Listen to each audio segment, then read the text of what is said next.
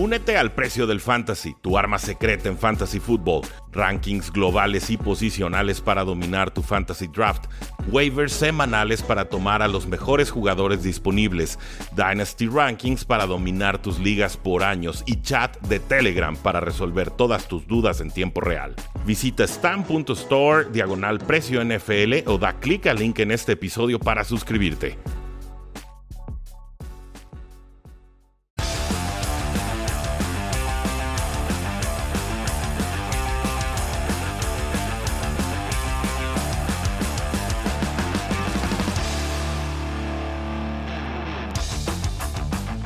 Saludos a todos y bienvenidos a un programa más de Cuarto y Gol, donde la NFL no termina y nosotros tampoco. Yo soy Rudy Jacinto, me encuentran en Twitter como arroba NFL y vaya semana 15 más movida que estamos teniendo en muchos frentes y en muchos horizontes.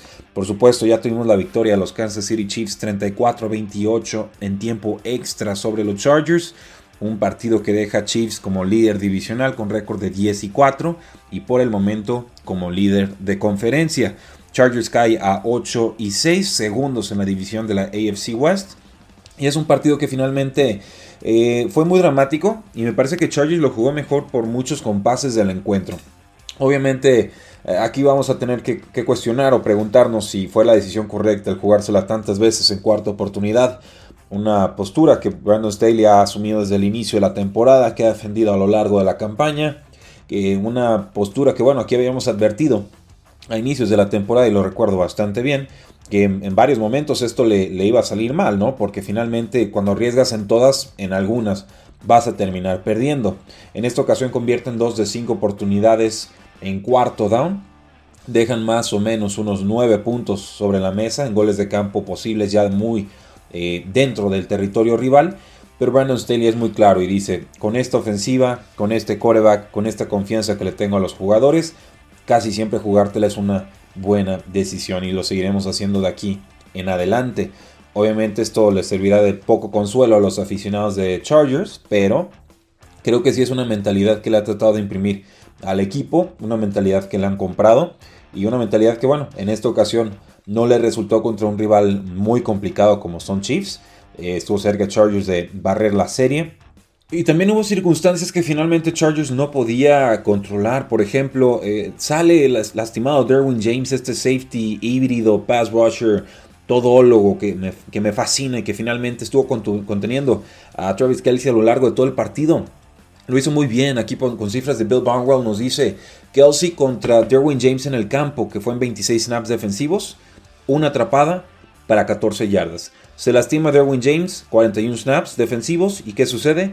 9 recepciones, 177 yardas y 2 touchdowns. Entonces el plan de juego de Chargers era, era perfecto, lo tenían bien ejecutado, lo tenían bien planeado. Y si no era por Travis Kelsey, parecía realmente que no iba a haber forma en que pudieran atacar bien y, cómodamente los Chiefs. Aparece Travis Hill en momentos puntuales, pero fue sobre todo en la segunda mitad. Entonces, eh, creo que Chargers llegó para quedarse. Me gusta mucho lo que hicieron. No me parece pecado mayúsculo como estoy viendo en otras plataformas que se la quieran jugar en cuartas oportunidades, sobre todo si están muy dentro del campo rival. Porque si fallas, pues por lo menos vas a obligar que el, que el rival tenga que avanzar unas 70, 80 yardas, ¿no? Entonces, eh, son circunstancias particulares de cada partido. No creo que jugártela siempre sea la decisión correcta, pero sí creo que jugártela más veces que no es la decisión correcta. Por supuesto, el contexto importa y aquí muchos dirán, eh, Brandon Staley no entiende el contexto. Yo más bien pienso que en la gran suma de lo que ha sido la temporada, a Charles le ha ido mucho mejor arriesgando que, no arriesgando. Entonces, no sé si estos eran los, los momentos correctos para arriesgar de esta manera, pero sí estoy convencido que jugártelo en cuarto down es una actitud y esa actitud le ha favorecido a Chargers para quitarse esa malaria de décadas que ha tenido de cultura absolutamente perdedora. Eh, también hubo una jugada eh, peligrosa, ¿no? Jonathan Parham sale lastimado, se le mueve la mano, se lo llevan en camilla, se, veía muy fea la, la, escena, se lastimó la cabeza en este partido contra los Chiefs, en este momento sin orales del partido. Finalmente ya descansa tranquilo en un hospital. Lo van a. Entiendo que ya fue retirado el día viernes del hospital, que ya está tranquilo en su casa. Entonces, eh, para los que no tienen algo de información al respecto, sepan que Donald Parham, el Titan de Chargers, ya se encuentra sano y salvo.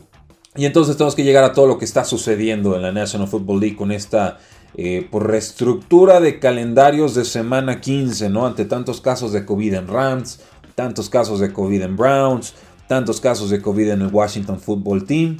Pues bueno, la NFL metió mano, habló con la Asociación de Jugadores, la NFLPA, y decidieron de mutuo acuerdo que tres de estos partidos iban a cambiar de fecha. Así es, sobre todo este partido entre los Browns y Raiders que se iba a jugar el día de hoy sábado pasa entonces al lunes antes de Monday Night Football y el juego de Rams contra Seahawks pasa al día martes. También cambia este Washington Football Team contra Philadelphia Eagles y pasa del domingo al martes. Entonces triple cambio de cartelera, lo cual nos va a dejar por supuesto juegos en jueves, que ya pasó, en sábado, en domingo, en lunes y en martes. Wow. No, no sé si esta era la forma en la que yo quería tener NFL todos los días, pero eh, lo tomo. Lo tomo, lo acepto. Venga, yo creo que es la decisión correcta. Si son demasiados casos de COVID-19, es una cantidad absurda a partir de la variante Omicron, la cual entiendo es más contagiosa pero menos letal, menos virulenta. Eh, parece el estatus final de este virus, ¿no? El, el que se convierte en una situación endémica que no va a desaparecer, pero tampoco va a estar provocando tantos estragos en todo el mundo todo el tiempo, ¿no? Tiene que llegar a un punto en el que el virus baje de letalidad, en el que el virus sea más contagioso y simplemente pueda coexistir con todos nosotros como ha sucedido con tantas otras gripas a lo largo de la historia. Entonces yo así trato de entender esta situación del Omicron. No la hemos librado, pero eh, ciertamente prefiero que sea más virulento y menos letal a lo contrario, ¿no? O, simplemente que mantenga el mismo grado de contagio y sea más letal. Entonces, ve, tomémoslo como, como ese indicio de luz al final del túnel, al final del camino, pero en términos específicos de NFL, creo que es la decisión correcta. ¿Por qué? Porque estos casos que se están dando en los distintos equipos es en jugadores vacunados. Son lo que se llaman breakthrough cases, jugadores ya vacunados que de todas formas están presentando síntomas y están dando positivo por COVID-19. Eh, evidentemente no con la misma virulencia que se hubiera esperado si no se hubieran vacunado, y eso es lo importante. Pero sí me parece que lo que es Browns, lo que es Rams, lo que es Washington, siguieron todos los protocolos que les pidieron. Si esto está sucediendo con jugadores vacunados, eso no estaba contemplado bajo los acuerdos de inicio de temporada. Entonces se vale cambiar las reglas, o mejor dicho, se vale ajustar las reglas a un contexto nuevo. Ahora, sale el dueño de Raiders, Mark Davis, a decir que el postergar el partido contra Browns eh, pone a Las Vegas en una desventaja competitiva. A la cual respondo, ¿cuál desventaja competitiva? Contra Browns no porque no hizo nada Raiders para tener una ventaja competitiva que ahorita le acaban de quitar, que es dar la oportunidad al equipo de Browns de recuperar algunos efectivos para que el partido sea medianamente digno de llamarse un juego NFL. Entonces, por ese lado, Mark Davis se puede ir a quejar con quien quiera y realmente me parece que no tiene argumentos sobre los cuales sustentar que se tenía que jugar contra los suplentes de los suplentes de los suplentes de Browns que, que estaban firmando de la calle. No procede la queja. Ahora, esto sí va a compactar el calendario, sí va a tener menos tiempo de descanso Raiders. Raiders sigue en la pelea de, de postemporada, ¿no? Por un boleto de comodín. Y sí, efectivamente ahí sí va a haber menos descanso y sí puede haber una desventaja competitiva para Raiders. Pero también habrá para Washington y para Filadelfia y para los Rams y para Seahawks y por supuesto para los Browns.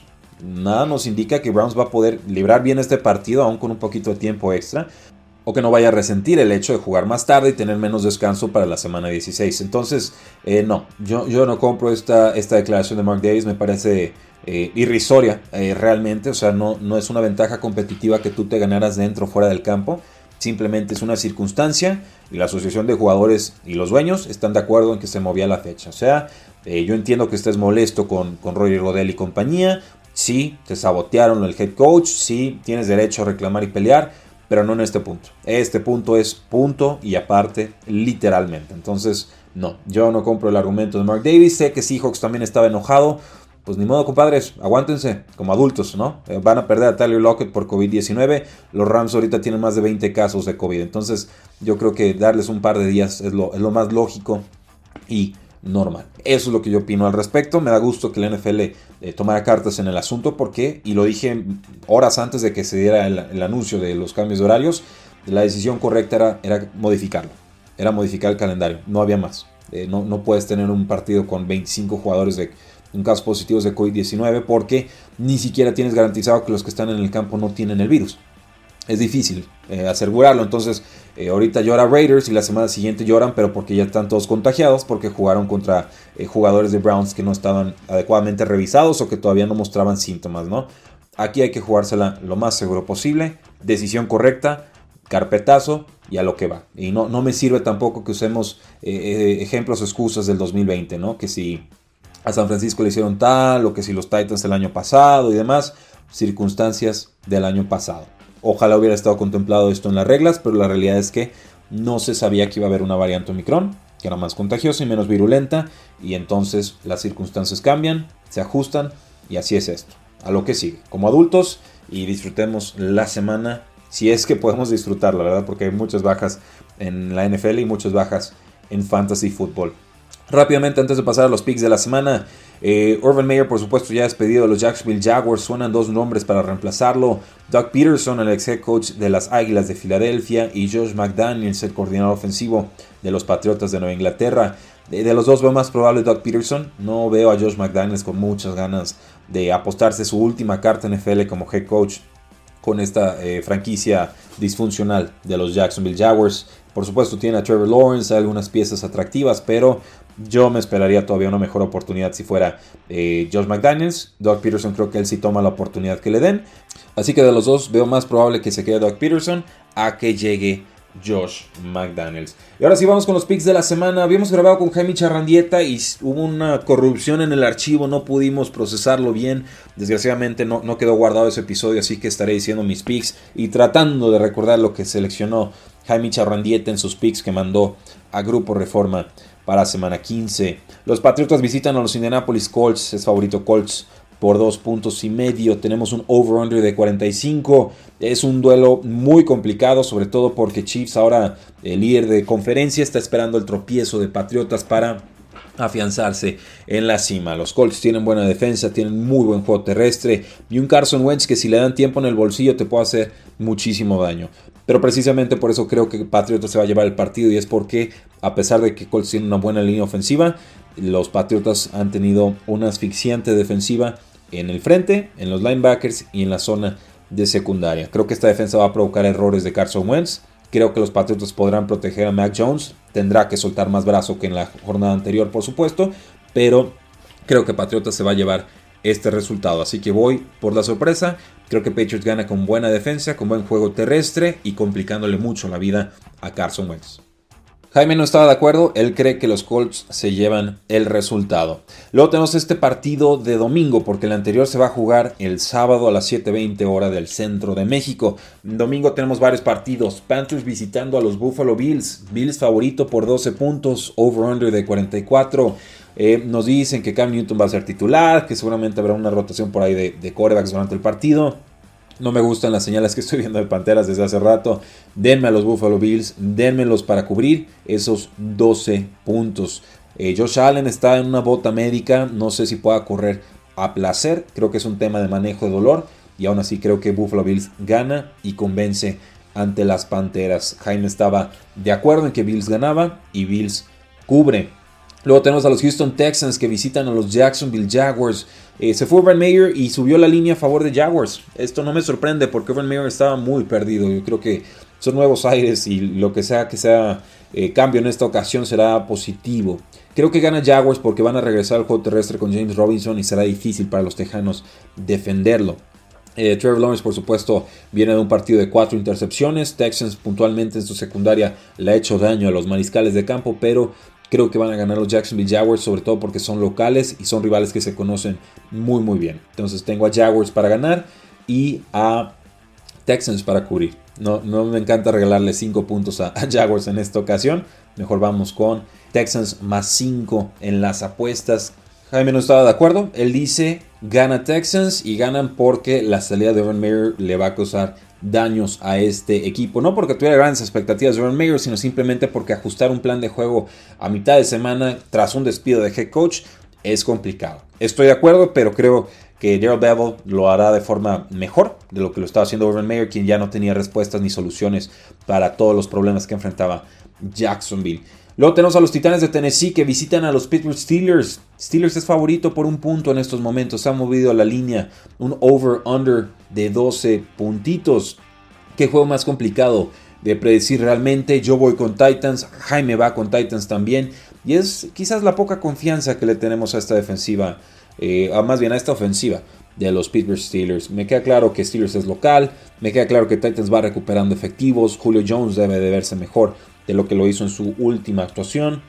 Hay juego terrestre adecuado con Deontay Foreman, con Richard Hilliard. Eh, en fin, hay, piezas con Titans que están puntualmente eh, funcionando. Eh, por supuesto, el miedo siempre es que TJ Watts apodere el partido, que le pegue a Ryan Tannehill y que le dé el suficiente margen para que la ofensiva, que, es desde arrancones, ¿no? es accidentada de, de Steelers, pueda sacar este partido. Pero creo que los Titans se irán entonando conforme vaya vayan recuperando efectivos, vaya avanzando la, temporada, se acerquen a la postemporada. Entonces voy a darle ese voto de confianza a Titans y esto seguramente significa que ganará Steelers porque Titans es un equipo del que definitivamente nunca podemos eh, confiar.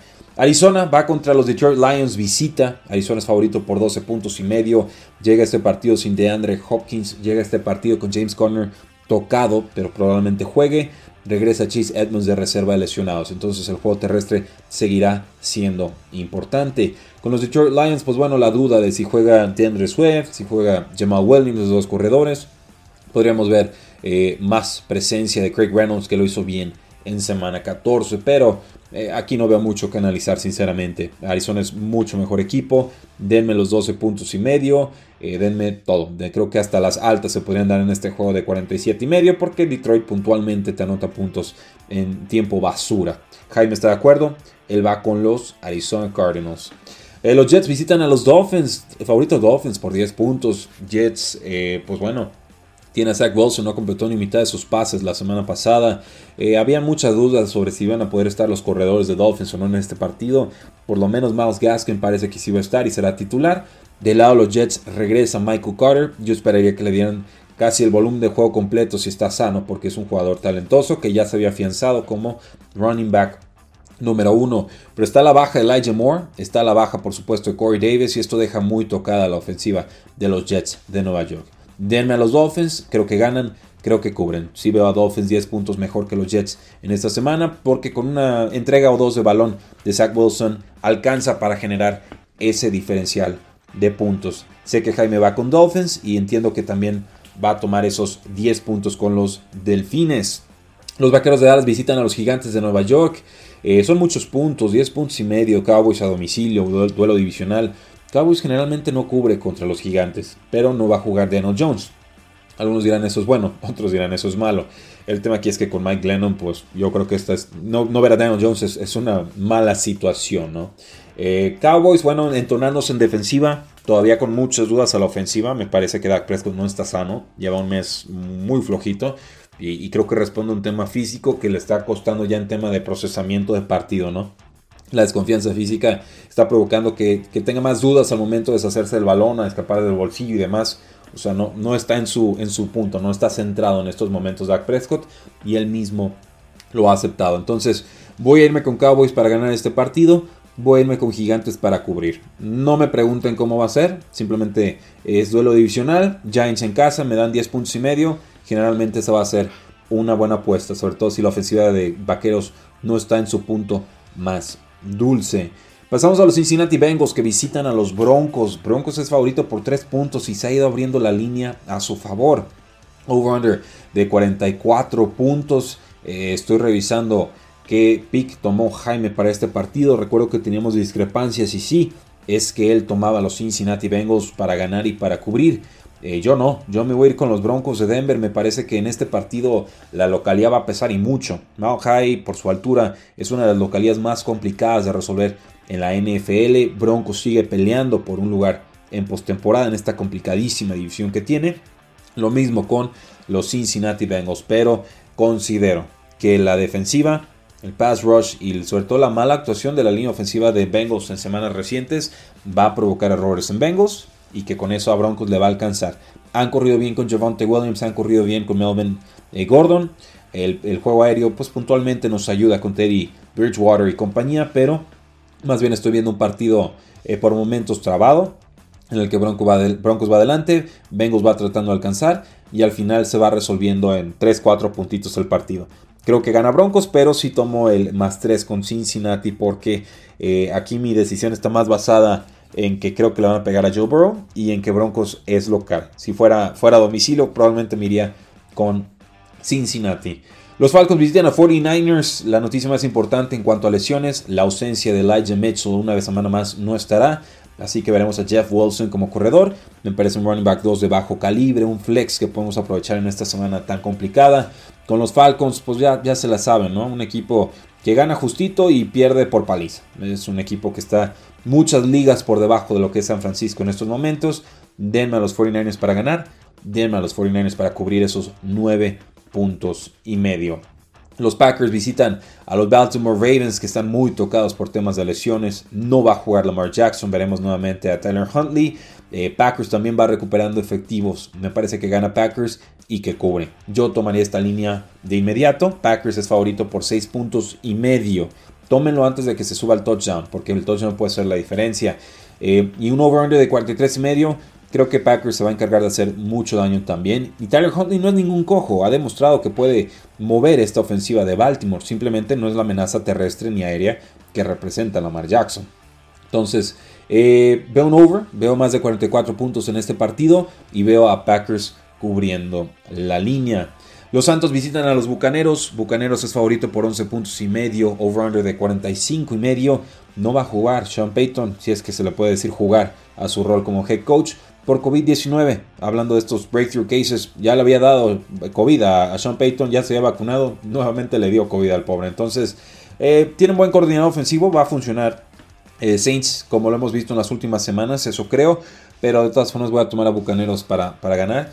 Y es, difícil decir si, si, me alcanzan esos 11 puntos y medio, ¿no? Porque Tyson Hill pues viene de, un, de correr mucho y correr mucho y correr mucho. Y ahí al final del partido siento que Saints podría cubrir la, la línea. Eh, esto puede convertirse en una, paliza o puede ser un partido que, que, gane de forma muy apretada. Realmente no veo una historia de partido, un guion en el que Santos saque este resultado, salvo que genere muchas entregas de balón, corra muy bien con Alvin Camara, Tyson Hill eh, se limita a lanzar 15, 17 pases quizás. No, no lo sé, no lo veo. Voy a, jugármela con Bucaneros para ganar y con Bucaneros para cubrir. Eh, pasamos a Raiders contra Browns. Estos ya son partidos de lunes. Este se va a jugar a las 4 pm hora del centro. Eh, voy con Raiders. Hay demasiadas bajas con, los Cleveland Browns. No está Baker Mayfield, no está Kevin Stefanski, no está ni siquiera el suplente quarterback Case Keenum. No hay más, no, no hay más. No, no puedo realmente tomar a Browns, aunque crean mucho en Kareem Hunt, que no va a estar. Descansa en paz tu temporada, yo creo. Pero aunque crea mucho en, en Nick Chubb y crea mucho también en The Ernest Johnson. Creo que Raiders por el simple hecho de tener sus efectivos que ha tenido a lo largo de la temporada, saca el resultado. Y pues ya está. Es favorito Raiders por 3 puntos y medio, over-under de 38. Denme Raiders para ganar y para cubrir. Vikingos en Monday Night Football contra los Osos de Chicago. Justin Fields, pues algo lastimado, fuera Andy Dalton por COVID-19. Vikingos buscando este 7-7 de récord, ¿no? Necesitan meterse en ese punto 500 para competir bien en el cierre de temporada. Denme a Vikings. Creo que tienen unas respuestas ofensivas y, defensivas. No, hay juego aéreo con los Osos de Chicago. Allen Robinson lo hemos visto, no, le interesa estar con Chicago, lo advirtió, el equipo no le hizo caso, le aplicó la etiqueta de jugador franquicia. Ahí están los resultados, ¿no? Con una franquicia moribunda le aplica una etiqueta a un jugador que claramente ya no quiere estar, paga el precio y lo está pagando en estos momentos Chicago. Denme a Vikings, creo que cubren la línea de menos 6. En los juegos del martes, Seahawks contra Rams, estos fueron los boletos que sorteamos en aquel giveaway. ¿Lo recuerdan? Pues bueno, ya están entregados, ya están pagados esos boletos, que lo disfrute el aficionado. Eh, Seahawks pierde a Tyler Lockett, Rams tiene muchísimas bajas, pero mientras juegue Matthew Stafford y mientras juegue Cooper Cup, creo que voy a tomar a los Rams para ganar este partido. Mientras juegue Aaron Donald también, ¿verdad? No me lo descarten al muchacho. Seahawks revivió la semana pasada, pero pero Rams es mucho mejor equipo en estos momentos. Vamos viendo cuántos jugadores pueden recuperar los Rams en esta semana, pero por algo Rams sigue siendo favorito en este partido por 4 puntos, ¿no? O un over-under de 45 y medio. A pesar de todas las bajas, el público apostador cree, y yo también, que Rams se lleva este resultado. Y entonces llegamos al Washington contra Filadelfia, partido en el que Filadelfia es favorito por 10 puntos y hay un over-under de 42 y medio. No entiendo esta línea a favor de Filadelfia. 10 puntos son muchos, es un rival divisional. La defensiva de Washington está funcionando. Sí, hay casos de COVID. Sí, afectan a Taylor Hennick y el coreback, pero no, no son tantos casos de COVID como en los Rams o como en los Browns. Estamos hablando de 6-7 casos con Washington. Entonces voy a tomar a Filadelfia para ganar con mucho juego terrestre y el regreso de Jalen Hurts, pero a Washington para cubrir. Es un over-under de 42 y medio, o sea, bajito. Y, no me parece realmente que haya 10 puntos de diferencia entre estos dos equipos con todo y que Filadelfia llega más sano al encuentro. Así que ahí lo tienen, damas y caballeros. Esos son mis picks y los de Jaime Charrandieta. No re varios de Jaime al final, ¿verdad? Pero él tiene a Eagles ganando, a Rams ganando, a Vikings ganando, a Raiders ganando, a Bucaneros ganando, a Packers ganando, 49ers ganando. Y creo que esos son los que me había brincado. Así que, damas y caballeros, disfruten esta semana 15. Eh, si están en fantasy fútbol en postemporada y tienen muchas bajas, pues flojitos y cooperando. La realidad es que no hay nada que podamos hacer. Yo en mi liga de más dinero eh, entré a postemporada y tengo a 6 o 7 jugadores en baja entre IR y en banca. Entonces no tengo realmente a dónde hacerme. Lo que pasa, pasa. Si gano, perfecto. Si no, eh, pues bueno, la temporada y los, los dioses del fantasy fútbol habrán decidido que no me tocaba avanzar. Así que éxito en sus vuelos. Disfruten los partidos si es posible. Eh, aquí seguimos al pendiente de cualquier baja importante que se reporte en los últimos minutos antes de kickoff. Ahí atentos a redes sociales, estamos al minuto con las noticias. Y síganos también en TikTok, está creciendo bien bonito ese canal.